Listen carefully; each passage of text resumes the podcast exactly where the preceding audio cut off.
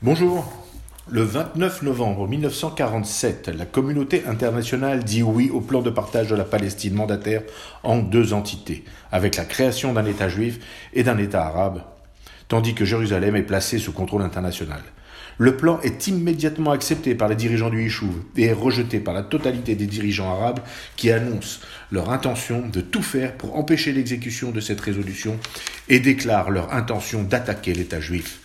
Le 29 novembre 1947, l'Assemblée générale de l'ONU adopte par 33 voix pour, 13 contre, 10 abstentions et une absence le plan de partage. Il y a 75 ans, le rêve allait devenir réalité. 75 ans plus tard, Israël brille par ses réalisations et malgré plusieurs guerres a poursuivi la construction de l'État juif, rêvé par tant de générations.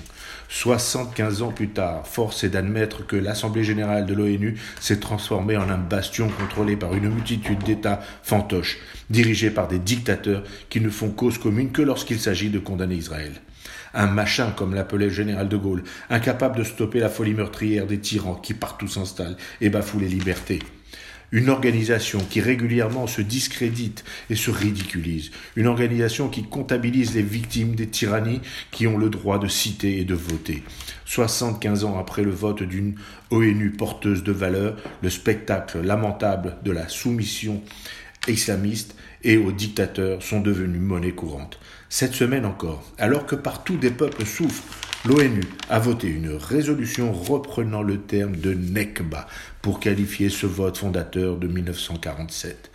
Par 90 voix pour, 30 contre et 47 abstentions, l'Assemblée générale de l'ONU a fait sienne le refus de l'existence même de l'État d'Israël, acceptant le terme de catastrophe. La liste des pays favorables à cette ignominie n'a rien d'étonnant, tant les signataires font depuis longtemps corps à chaque fois qu'il s'agit de condamner Israël. Même si parmi eux certains font un grand écart qui doit être difficile à tenir lorsque l'on sait les relations qu'ils entretiennent avec Israël. Le nombre de pays ayant contre a grandi et on trouve des pays qui courageusement assument aujourd'hui leur amitié avec Israël. Et il y a enfin le groupe des 47 abstentionnistes qui par crainte ou par intérêt n'ont pas le courage de dire non. Ce sont ces pays qui sont à plaindre, car ils montrent leur faiblesse et leur soumission. Ce sont ces pays qui portent la lourde responsabilité de voir les tyrans se renforcer tant ils manquent de courage. Que ces pays comprennent qu'ils se tirent une balle dans le pied et qu'ils paieront le prix de leur faiblesse.